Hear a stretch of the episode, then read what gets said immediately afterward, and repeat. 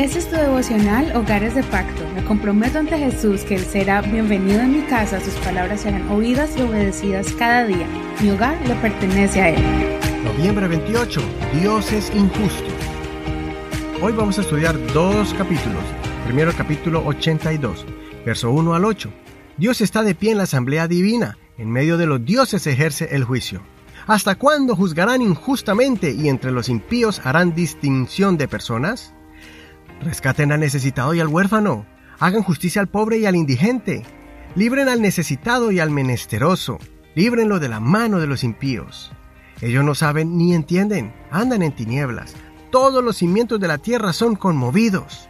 Yo les dije, ustedes son dioses, todos ustedes son hijos del Altísimo.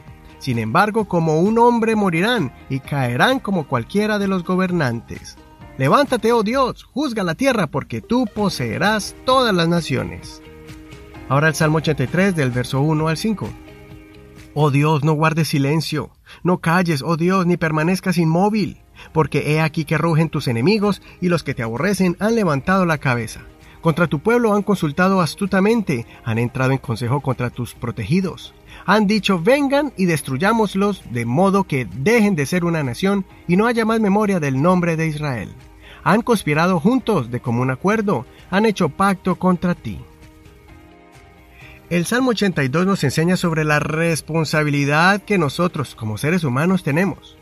El Señor le hace el reclamo a un grupo de seres que Dios llama dioses.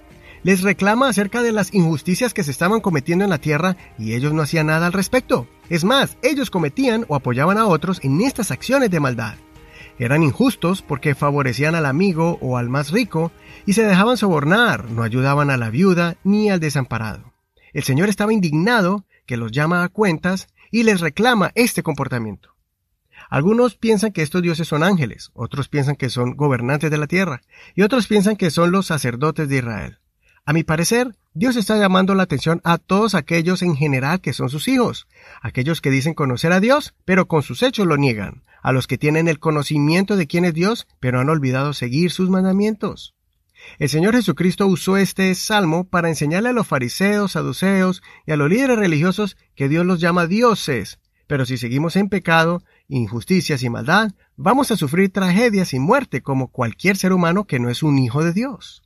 Por eso el sustantivo dioses es para diferenciar al ser humano que no conoce de Dios del que sí conoce a Dios, pero sigue obrando como un impío, actuando como alguien que no conoce los mandamientos y las ordenanzas del Señor.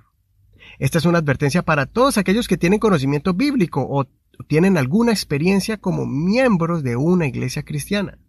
El hecho de que tengamos experiencia en el área religiosa, cristiana o, evangélica, eso no nos da la ventaja para cometer injusticias y andar en pecado. Es cierto que Dios es un Dios de amor y de misericordia, pero eso no significa que debemos abusar de nuestra posición privilegiada como hijos de Dios. En el Salmo 1 podemos leer que dice, no se levantarán los malos en la congregación de los justos. En esa época los judíos se sentían que tenían una mayor posición encima de todos los gentiles, porque eran descendientes de Abraham. Y por eso el Señor les dice que aunque sean llamados dioses, o sean hijos de Abraham, o sean el pueblo escogido de Dios, si no se arrepienten y no creen en Jesús, también van a morir como cualquier persona que no es conocedora del Señor. Y siguiendo con el Salmo 83, podemos reflexionar que este salmo hace una lista de todos los enemigos del pueblo de Israel, de todos los que se levantaron para destruirlos. El salmista le pidió al Señor que los librara de esas naciones y fue específico, escribiendo los nombres de cada uno de ellos. También hizo un recuento de todas las naciones y reyes que fueron destruidos de forma milagrosa en el pasado. Asimismo, él esperaba que Dios hiciera lo mismo en este caso.